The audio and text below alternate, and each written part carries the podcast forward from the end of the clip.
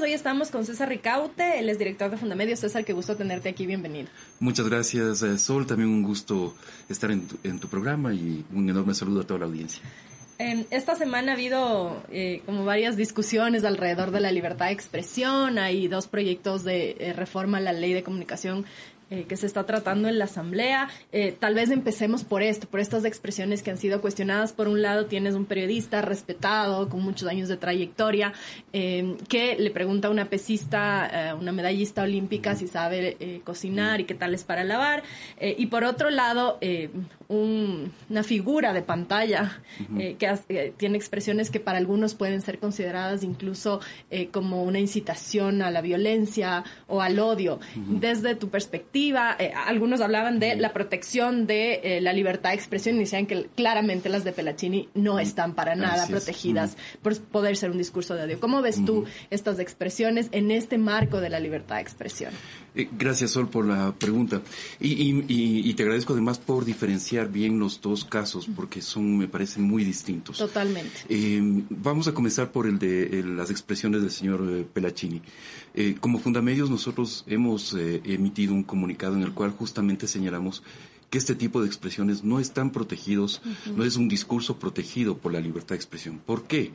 Porque básicamente la misma Convención Americana de Derechos Humanos, en su artículo 13, en el inciso 5, donde eh, se establecen los límites de la libertad de expresión, nos dice que si un discurso es discriminatorio y además llama a la violencia, esos son los dos requisitos que tiene que cumplir, ¿no es cierto? Es un discurso no protegido, es un discurso que está excluido de la protección de la libertad de expresión y por lo tanto puede ser penalizado. Lo segundo que nos dice ese mismo eh, artículo es que cualquier incitación a la eh, eh, o apología del delito, ¿no es cierto?, tampoco es un, es un discurso protegido. En las expresiones del señor eh, Pelacini, eh, él cumple esos dos requisitos. En primer lugar, dividamos eh, también en dos las expresiones del señor Pelacini. En primer lugar, hay una expresión ofensiva en contra del el grupo de defensoras feministas, ¿no es cierto? En las cuales lo que plantea es que deben ir a Afganistán, ¿no es cierto? Y que ahí les van básicamente a, dar bala, ¿no es cierto? A, matar. Eso es un discurso eh, que cumple esos dos requisitos, es decir, es un discurso discriminatorio y además un discurso violento. Y súper estigmatizante, ¿no? Claro, es un discurso discriminatorio, estigmatizante, como bien señalas, eh, Sol, y, pero además está acompañado de este componente de violencia, de llamado a la violencia. Entonces, ese es un discurso que no está protegido. Pero lo más grave, lo que realmente eh, es eh, inadmisible, absolutamente, está más allá de cualquier límite, ¿no es cierto?, es el, la apología del delito. Mm. ¿No es cierto? Porque el señor Pelechini a continuación, eh, casi sin solución de continuidad, lo que hace es decir que si una mujer va a provocar, ¿no es cierto?, está bien violada, o sea, está bien que le violen. Lo cual es absolutamente inaceptable y es demasiado grave como para pasarlo. O sea, bordea los límites del delito. Eso, esa misma apología del delito bordea el delito. Porque lo que hace es justificar, ¿no es cierto?, actuaciones delictivas, eh, que además es un, execrable delito, pero además es un grave problema social. ese mismo, esos mismos días hemos estado conociendo cifras de niñas que son violadas y son madres adolescentes por esos actos de violación. Un grave problema social en este país. Y que un señor que eh, tiene un micrófono, ¿no es cierto?, un espacio de farándula, lo que eh, tú quieras, eh, se permita ese tipo de expresiones no es admisible. Y esto debería ser motivar en primer lugar una disculpas del medio de comunicación y del señor Pelachini, que ninguno de los dos ha sucedido. El señor Pelachini más bien eh, que está eh, eh, contento de sus expresiones, ¿no es cierto? Pero creo que debe haber una sanción social y moral fuerte y, debería analizarse esas expresiones y, ver si motiva algún, algún, alguna acción legal, porque realmente, como digo, es, es inadmisible, ¿no? Eso no se puede permitir. Ahora, en las expresiones Antes, perdón de pasar a Andrés Carrión, que creo que es otra cosa completamente distinta, cuestionable desde otro punto de vista, pero nada que ver con, lo que dice el señor Pelachini. Pero antes de pasar a eso, em, justo estas coyunturas se aprovechan para hablar de la ley de comunicación y para decir, no ven, no hay quien les controle, dicen lo que les da la gana, por eso tiene que haber sanciones, etcétera. Em, ¿Cómo ves tú esto, este, este, balance, este equilibrio que hay que hacer entre la libertad de expresión y también en la responsabilidad tanto de los comunicadores, sean de farándula, sean periodistas y los medios de comunicación? Sí, yo más bien eh, invierto la ecuación en ese punto. Hemos vivido 10 años de una ley de comunicación dura, ¿no es cierto? Luego, eh, en el 2019 apenas, o sea, son más bien 12, eh, bueno, en realidad son desde el 2013 al 2019 una fase dura de la ley de comunicación, ¿no es cierto?, con una sobreregulación del Estado, un control directo sobre los contenidos. Muy discrecional, además. Y absolutamente discrecional. Luego, en el 2019 se aprueban, a principios del 2019 se aprueban una serie de reformas que desactiva la parte más punitiva de la ley. Y lo que hemos tenido entre el 2019 y, el presente, ¿no es cierto?, es eh, la nada, porque básicamente el gobierno pasado, ¿no es cierto?, se, eh, más bien la Asamblea Nacional aprobó esas reformas, las aprobó de forma incompleta. Recordemos que incluso se les cayó misteriosamente el artículo 5 que reformaba el tema de la, de la comunicación como servicio público. Pero eh, luego de eso el gobierno no reformó el reglamento, no tomó ninguna acción, etcétera, etcétera. ¿No es cierto? Básicamente lo que pasamos a un, estado de, absoluta, eh, de la nada, como, como digo yo. Em, pero eh, em, es decir, todo lo que estamos viendo ahora es consecuencia de ese esquema. No de, no de que haya existido autorregulación y que ha fallado la autorregulación y que entonces eh, eso no sirve y tenemos que volver a un esquema de, comunicación. Claro, nunca ha habido la oportunidad de ver si la autorregulación sirve o no, porque de entrada empezamos con una ley durísima eh, que censuraba todo, que el Estado decidía quién hablaba y quién no, y no ha habido este periodo de decir, ok, vamos a darles por lo menos la oportunidad de mostrar que sí puede haber autorregulación. Exactamente. Eh, gran parte del debate previo a la aprobación de la ley de comunicación, yo te diría entre el 2008 y el 2013, ¿no es cierto? Hubo un debate eh, intenso acerca de construir mecanismos de autorregulación. Yo me acuerdo que eh, eh, le trajimos al maestro Javier Darío Restrepo varias veces. Eh, comenzamos a trabajar con algunos medios de comunicación en la elaboración de códigos de ética, etcétera, etcétera. Se hizo un, un, trabajo intenso. Pero ese debate se clausuró el, el, el 24 de mayo del 2013 cuando se aprueba la ley de, de comunicación. Entonces, pensar esos grupos que señalan que la autorregulación ha fallado y que es necesario pasar un esquema duro, me parece que es todo lo contrario.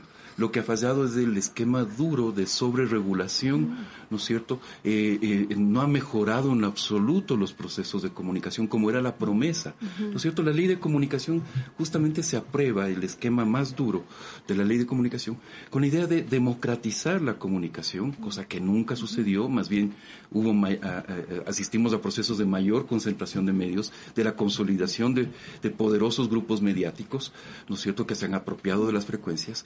Dos, de que iba a mejorar, de que la existencia de una superintendencia iba a mejorar todos los procesos de comunicación, ¿no es cierto?, en, la superintendencia y en, el, y en el antiguo Cordicón en el antiguo Cordicón, acordémonos que había, estaba lleno de académicos, semiólogos, etcétera, que hacían discursos eh, y, estudios elaboradísimos sobre los discursos mediáticos. Eso no sirvió absolutamente para nada. ¿No es cierto? Porque más bien lo que, eh, lo que se hizo es cerrar sobre sí mismos a los medios de comunicación. O sea, en lugar de abrir a un proceso estos procesos de, regulación, autorregulación, corregulación, que también es una palabra que se está utilizando muchísimo, son procesos eh, muy delicados en los cuales se tiene que eh, eh, realmente hacer dialogar a las audiencias, a los comunicadores, a los medios de comunicación, a los empresarios de medios y a los y, a las autoridades. Es decir, es una ecuación muy delicada en la cual en realidad el peso, ¿no es cierto? El peso de esa ecuación va variando, va fluctuando. Y yo creo que una ecuación sana en ese sentido es mucho más audiencia, mucho más peso de la audiencia, eh, peso del comunicador, ¿no es cierto? Un peso más relativo de los empresarios de medios y un peso mm, de facilitador prácticamente del, del, Estado y de garantía. O sea, el Estado tiene que crear el, el marco de garantía para la libertad de expresión. Y, y, con, este, con este marco eh, de autorregulación, em, Tú decías al inicio, no han pedido disculpas. ¿Qué pasa cuando esta autorregulación eh, funciona a veces sí, otras veces no? Algunos medios que, quizá tienen mayores eh, procesos internos con códigos de ética más, más claros, etcétera, pueden responder con mm. mayor rapidez y decir sí, ok, primero se disculpa usted y si no, pues tiene que irse. Eh, y también nosotros nos disculpamos como medio. ¿Qué pasa cuando eso falla? Bueno, evidentemente en este momento estamos en la fase inicial de esa discusión. ¿No es cierto? Es decir, eh, eh, los medios de comunicación en el Ecuador, como bien señalas tú, hay pocos medios que tienen esos códigos de ética, que tienen esos manuales de estilo, que tienen procesos internos, ¿no es cierto?, que cuidan de la calidad del producto comunicacional, no solo periodístico, ojo, porque los medios de comunicación emiten también contenidos de otro, de otro tipo. El señor Pelachini, y eso es importante aclarar, que el, eh, Andrés Carrión es un periodista, está presentando un programa de periodismo, su, su, su, su conversación y vamos a hablar de eso, entra en, unas preguntas que pueden ser cuestionables, pero son periodísticas finalmente, dentro de una conversación periodística. Lo del señor Pelachini es un espectáculo más de entretenimiento, entre comillas, digamos, porque no le veo el entretenimiento a, este tipo de, incitación al odio, pero sí hay que hacer esa distinción que no necesariamente es evidente para las audiencias. Así es, exactamente. Entonces es necesario hacer esa eh, diferenciación, pero además eh, concebir que estos procesos en los medios de comunicación, estos productos, realmente no siempre son periodísticos, pero siempre tienen que guardar una cierta eh, en línea, una cierta base de calidad, ¿no es cierto? Y de que y, de respeto. O sea, hay una base que yo creo que los medios, eh, em, los empresarios de medios, quienes se sientan ante un micrófono, siempre tienen que tener en mente, y es el respeto de la dignidad humana, el, el respeto a los derechos humanos. O sea, eso no se puede negociar. Es como el algo, más evidente, Exactamente, eso es algo que no, no, no puede, no, puede bordearse, ¿no es cierto? Y luego, como, como los señalaba al inicio, no se puede hacer apología del delito, no se puede ser llamado a la violencia, o sea, son normas básicas, ¿no es cierto? Que, que, que, yo creo que nadie va a estar en desacuerdo que en un documento interno de un medio de comunicación esté eso y de que una persona cuando se siente un micrófono suscriba esos principios, ¿no es cierto? No creo que nadie en sus en su sano juicio se oponga a, que no, no me opongo a que no voy a hacer un llamado a la violencia en un micrófono. Eh, ya entrando en, en las expresiones las otras expresiones, las de Andrés Carrión, que eh, yo fui una de las críticas, le digo, no me parece la práctica, pero decía yo también, no se trata de linchar al periodista, porque me, me, estorba un poco, y perdón la palabra, pero me estorba un poco que se utilice una crítica entre colegas, es decir, yo con mucho respeto digo, no me parece que esa sea la pregunta a una medallista para decir, ah, no, es que la prensa no sirve, el canal no sirve, todos los periodistas son eh, una porquería, etcétera, que sí se usa mucho también eso, entonces te vas del un extremo en el que eh, una persona con un micrófono dice lo que le da la gana, al otro extremo en el que, ah, entonces todos los periodistas nos sirven. ¿Cómo eh, navegar entre estos dos eh, discursos de una sociedad que no necesariamente conoce tampoco los procesos periodísticos y cómo, eh, cómo se hace? A veces te dicen, ¿por qué cubriste esto y no esto? Sí, porque soy una persona, no es que puede estar en 10 lugares a la vez. ¿Cómo navegar entre eso? Sí, yo creo que es cada vez más claro y, y, y, por eso es que los procesos de autorregulación ¿no es cierto?, son tan, tan complejos. Porque al hablar de autorregulación no hablamos solamente de, eso, eh, de esos códigos de ética, de esos procesos internos de los medios. Eso es una, una, una herramienta que se tiene para que los medios se autorregulen. Hay otras herramientas que son, por ejemplo, eh, los defensores de las audiencias, que es una figura eh, compleja, porque es una persona externa a un medio de comunicación, pero que actúa al interior del medio ¿no es cierto? y que, por lo tanto, exacto, goza de la confianza del medio y al mismo tiempo tiene la potestad de criticarlo y de, y de y observar al medio desde adentro, ¿no es cierto? En la ley de comunicación estaba esa figura, pero estaba distorsionada absolutamente, porque era un funcionario del Estado, ¿no es cierto?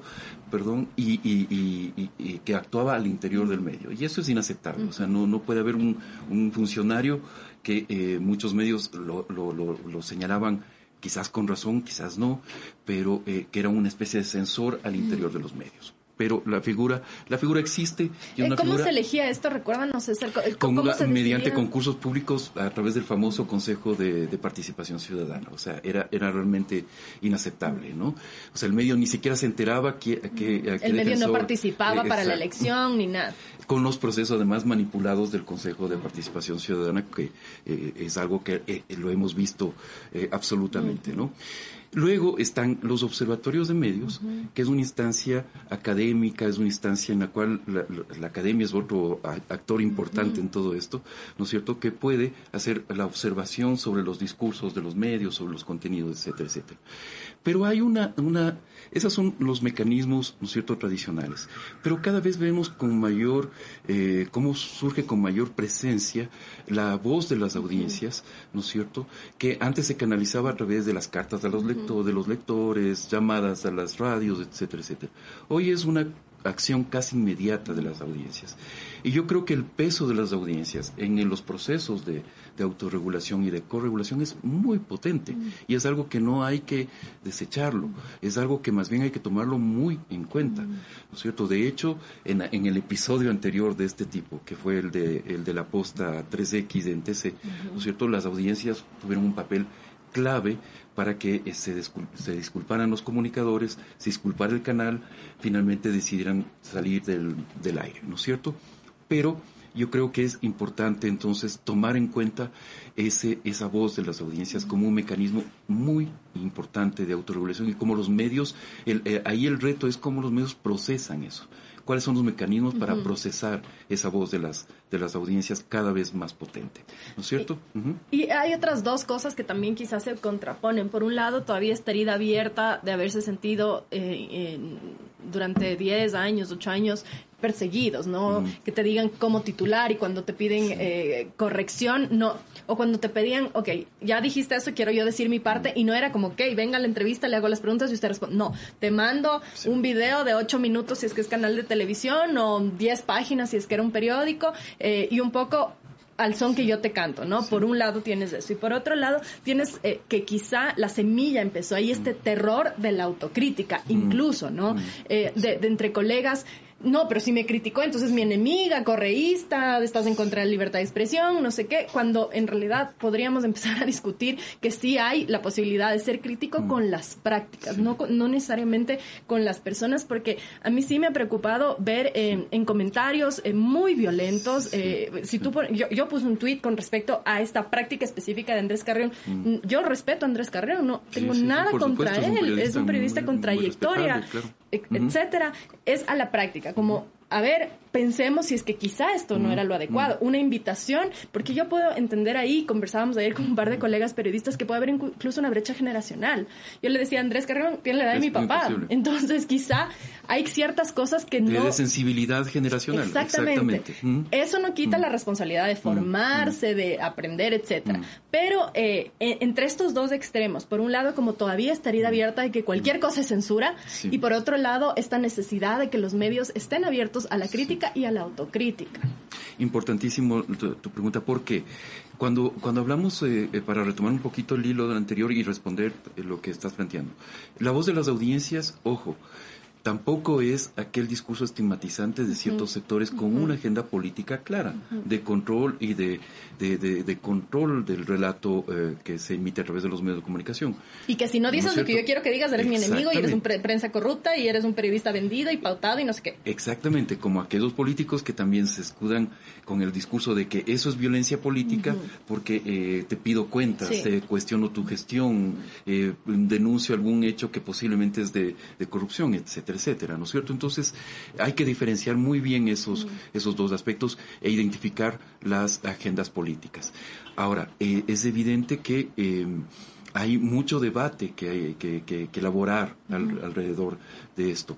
Eh, y yo, sinceramente, en lo de Andrés Carrión, me parece que Sí, entiendo las críticas, entiendo que haya sectores que se que, que mm, sientan que ese es un discurso eh, o, unas preguntas más bien que pueden ser eh, ofensivas, sexistas, eh, etcétera, etcétera, ¿no es cierto? Pero um, pero me parece que es más debatible, ¿no es cierto? O sea, el discurso de Andrés Carrión está claramente protegido. Él, no ha cometido ni un llamado a la violencia, ni a, eh, se ha hecho una apología del delito, ni nada por el estilo. Hay quienes ven en eso un, discurso discriminatorio. Se ha señalado que eh, ese tipo de preguntas el periodista lo hace eh, indistintamente a hombres y mujeres. Eh, me parece que es más debatible. O sea, entiendo y, he leído mm, mm, artículos o, hilos de tweets muy inteligentes, muy bien argumentados, de que sí posiblemente se esconde un, discurso machista o, sexista detrás de esto mi posición personal es que yo no lo veo. O sea,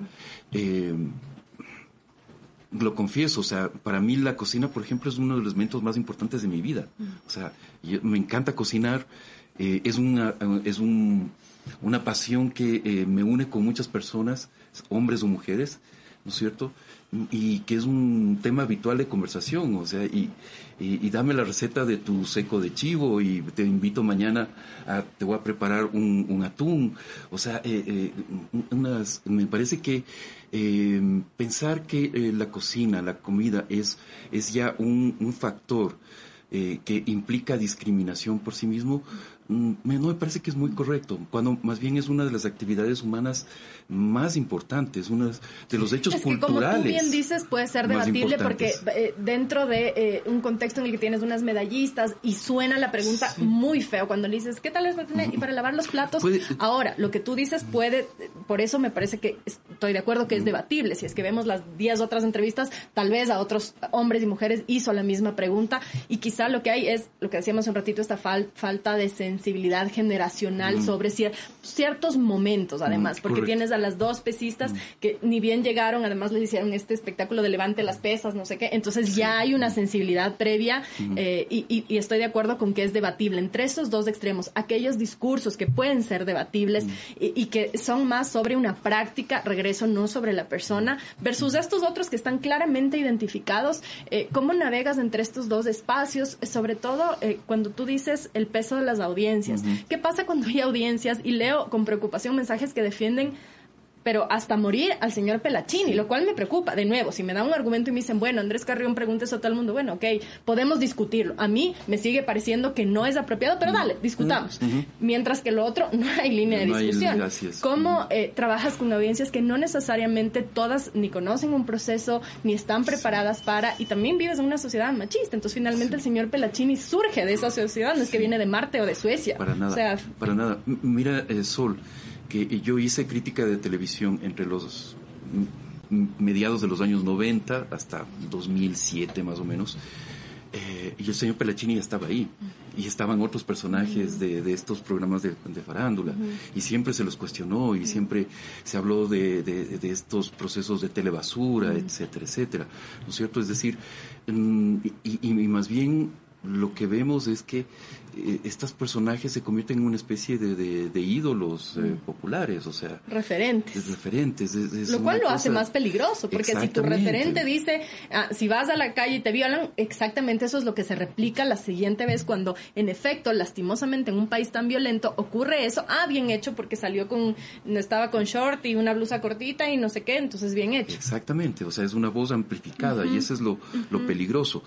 Eh, yo creo que es importantísimo apostarle en todo este proceso, en toda esta nueva discusión, eh, que, me parece tan interesante porque si bien hemos regresado un poco al, momento del 2007-2008, previo a la ley. cierto, previo a la ley de comunicación, de todas maneras son debates que, como digo, se clausuraron en el 2013. Eh, pero son importantísimos de darlo. Es importante de nuevo conversar de estos temas. Y ahí yo creo que hay un factor de eh, que ahora aparece con mucha fuerza incluso eh, en documentos de Naciones Unidas eh, relativos al fenómeno de la de la desinformación, que es el tema de la alfabetización mediática y la alfabetización digital como elementos indispensables. O sea, no creo que se pueda postergar más el hecho de que en los planes de estudio, ¿no es cierto?, en escuelas, colegios y, incluso universidades y posteriores, eh, y procesos de, formación continua, se deba introducir esos elementos. ¿Cómo se produce el hecho noticioso? ¿Cómo diferenciar lo que es información de lo que es desinformación, de lo que es opinión, de lo que, eh, cómo hace un medio de comunicación para elaborar, cómo hace un periodista para elaborar su, su producto, su, o sea, no esos sé si tú has escuchado esta queja constante que a mí me parece casi risible de, es que Teleamazonas pasaba Bob Esponja cuando le estaban incendiando. Querido, si es que están incendiando Teleamazonas, el, el señor que pone la cámara, el que aplasta el botón para que se transmita, el reportero que se sienta, el, presentador que se sienta a presentar, a decir, mm. nos están incendiando, están encerrados su vida. Entonces me hacía ver, y esto me yo leí en lugares, pero también gente que me comentaba, pero ¿cómo Teleamazonas? Eh, entonces es explicarte el proceso. comunicadores. Sí, sí, que a ratos yo no sé si ahí hay mala fe también, porque si es que eres comunicador o si es que eres periodista y no sabes que se requiere que la gente primero esté viva para poder transmitir, y si están incendiando el canal tienen que encerrarse en un sitio para precautelar su vida, entonces es evidente que no hay un conocimiento mínimo de lo que se requiere para transmitir. Por lo tanto, la crítica se pierde en la ignorancia, digamos. así es. Y, lo, lo, vemos, o sea, lo, lo, lo, terrible de esto es efectivamente que hay sectores informados, supuestamente informados, etcétera, etcétera, que te repiten ese, ese discurso. Pero, como digo, creo que es importantísimo que como país eh, nos planteemos seriamente el, eh, el iniciar procesos de eh, estos procesos que se llaman de alfabetización mediática, de alfabetización digital, en el cual desde pequeños nos familiaricemos con el hecho, este hecho que es fundamental en el mundo contemporáneo, que es el hecho de comunicación, ¿no es cierto? Que es lo que define de alguna forma el mundo contemporáneo.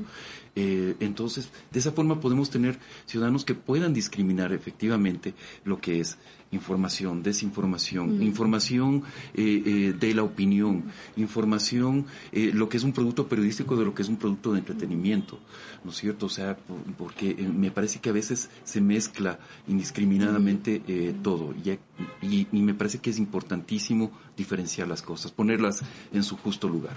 Muchas gracias, César. Se nos queda el, el tema de las, leyes, las, reformas, pero, es el, marco, sí, este es el, contexto, ¿no? Pero, pero nada, nos volvemos a, te volvemos a invitar en las próximas semanas para poder conversar sobre estos proyectos que están en la Asamblea, que son dos, el del Ejecutivo y el del asambleísta, presentado por la asambleísta Marjorie Chávez del Partido Social Cristiano, pero vamos a volver a conversar sobre eso en específico. Muchas gracias por habernos acompañado, César. Esta fue la entrevista a César eh, em, Ricaurte, te iba a cambiar el apellido ya, César Ricaurte de Funda Medios, eh, sobre toda esta discusión alrededor de las reformas a la ley de comunicación. Pueden volver a escuchar esta entrevista en su plataforma de podcast favorito, en las redes de GK y en gk.city. Nos volvemos a encontrar lunes 8 y media de la mañana. Que tengan un excelente día.